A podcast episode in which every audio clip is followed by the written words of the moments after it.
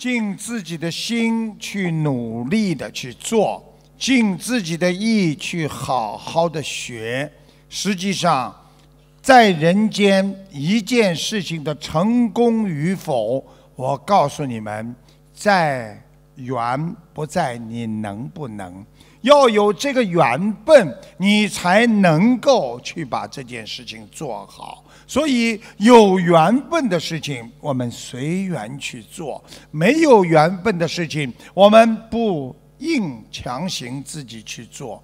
要记住了，德是修来的，不是抢来的。人间的一切成功，都是修来和努力精进得来的。并不是靠你用尽各种方法去得到它，所以很多的人一生为什么不能成功？因为他总觉得他能这么做。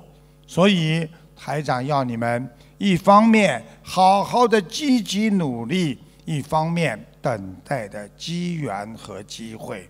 一个人有机会的时候没能力，他也做不成事情。一个人有能力没有机会，对他来讲一辈子也不能成功。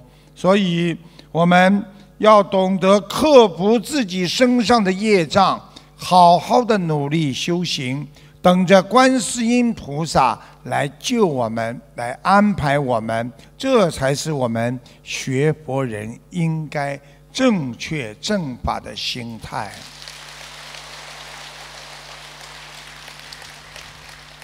所以，台长经常跟大家讲，现在有时候很多人写信到东方台来问台长说：“台长，我们现在去救别人，别人有时候反而骂我们，对我们不好，怎么办？”台长告诉大家一个真实的事情，就是在七月二十八号，七月底嘛。啊，现在是八月嘛，刚刚八月，在厦门，这个吴某啊，他去买蛇，经常到山上去放生，没想到被蛇咬了，毒性发作，不治身亡。这个故事就是告诉大家，你要去放生也好，做好人救人也好，你先把你的眼睛睁睁亮。看看这个人能不能救，这个人如果不能救的话，你就先暂时不要去救他，不要去说服他，等到机缘成熟了，再慢慢的救他。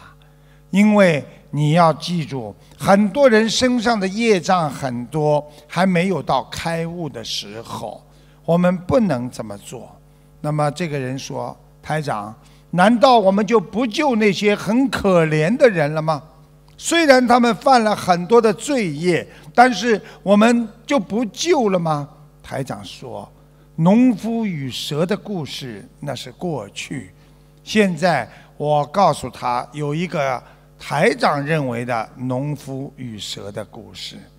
看到一条蛇在路边快要冻僵了。”我们不要去把它抱起来，用身体的温暖把它救活。